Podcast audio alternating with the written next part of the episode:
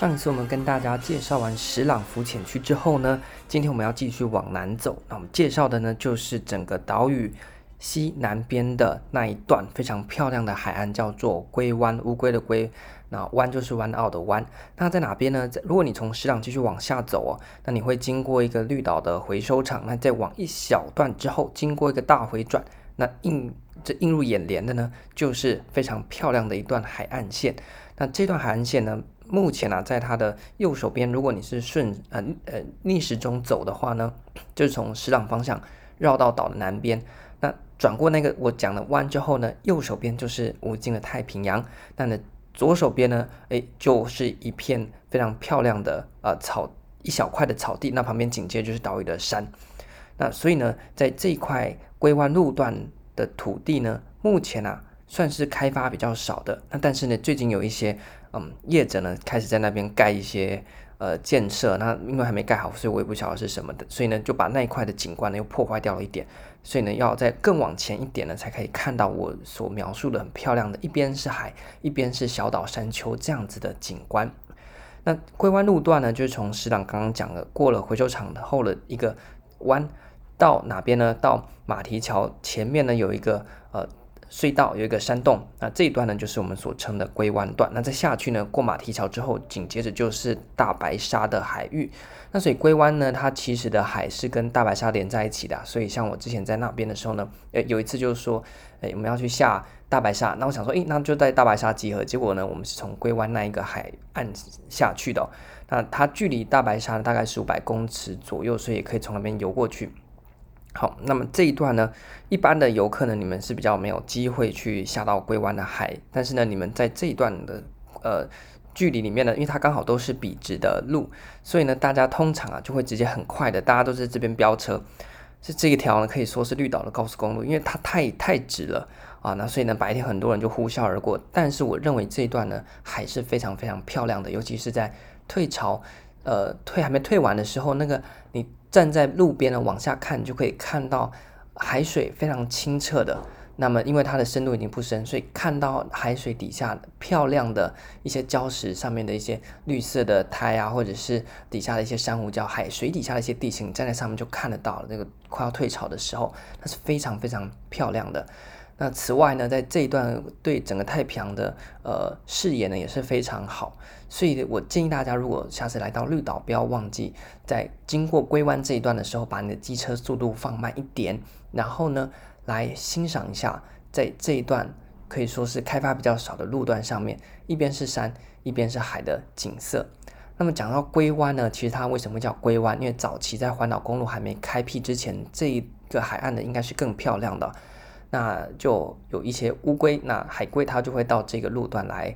嗯，生蛋。但是呢，在环岛公路开了之后，其实就对整个龟湾呢发生了很大的破坏。那所以现在呢，其实也没什么乌龟要上岸，因为没有岸给它上了，旁边就是一个环岛公路。会，所以这个公路的建设虽然带来方便，但是其实也对岛屿南边的生态呢产生了一定的破坏。那另外一个有趣的小故事可以讲一下，在龟湾的绿岛上面呢、啊，很有名就是各种的火球传说。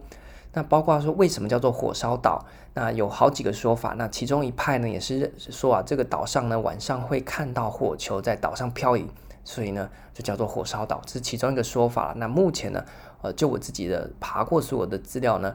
关于为什么叫火烧岛或火烧鱼呢，还没有一个比较有考据的说法。那所以呢，目前就是各说并成啊，那还没办法去发掘到比较真实一点的，因为。后续呢，又有人叫天数，提了好几个版本，但是目前还没办法探源到到底为什么？为什么一开始要叫火烧岛？那只能呢有几个说法是我们比较能够去呃接近的。那其中之一呢，就是。这个火球传说，而且火球传说在岛上不止发生在一个地方，像龟湾呢，就是很有名的一个火球传说的地点。也就是在环岛公路开辟之前呢，有一些居民他们要从东边呢来到西边，他们就必须由南边的海岸线穿梭。那就看到在南边的龟湾外面的海上呢，诶，就有一颗火球，然后呢慢慢的从海里面上升，然后又分成好几颗。然后这些就变一颗变好几颗火球在整个海域上面这样子绕，而且呢，看到的人呢还不止一个哦，就历历在目。这样这个时间呢是在环岛公路开辟之前，所以也不是说很久很久以前，还算是啊，嗯，蛮怎么讲，呃，应该他讲的这些东西呢，不是湖州的。那所以呢，在这边有出现这种火球传说有目睹的，那它时间大概是在大概五零年代之前，但至少是近一百年的事情，所以也不会像是在更早期鲜明的那些传说那么样的呃，可能呃让人不不采信哦。但是总之，在后来呢，这个被目睹的情况呢，不是只有一个人在讲，是好几个人在讲，而且呢，它的时间呢还蛮延续好几次啊。但是后来在环岛公路开辟之后呢，龟湾的所谓火球现象呢，诶，就再也没有出现了。所以，从环岛公路开辟，除了破坏了当地的一些景观之外呢，那同时呢，也让这个所谓的火球现象呢，没有再出现。那当然，现在有很多从各种角度来诠释这个火球，认为是可能水底下的那种荧光的生物啦聚集之类的。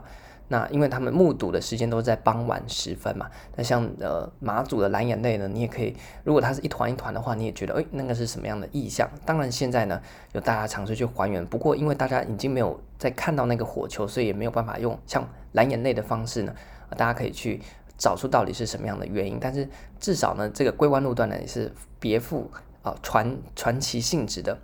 那么龟湾路段漂亮的地方呢，除了是它的山和海之外，你在傍晚的时候呢，看夕阳也是非常的漂亮，所以傍晚骑过这一条，可以看到赤红的太阳慢慢的呃西下，那在海面上呢，把整个海燃烧成一片非常漂亮的橘黄色的呃鹅黄色、橘黄色等等，那个没办法形容的，反正的那那一种颜色。那么如果是晚上的话呢，这段呢又有另外一种美，为什么呢？因为这段呢刚好躲在了呃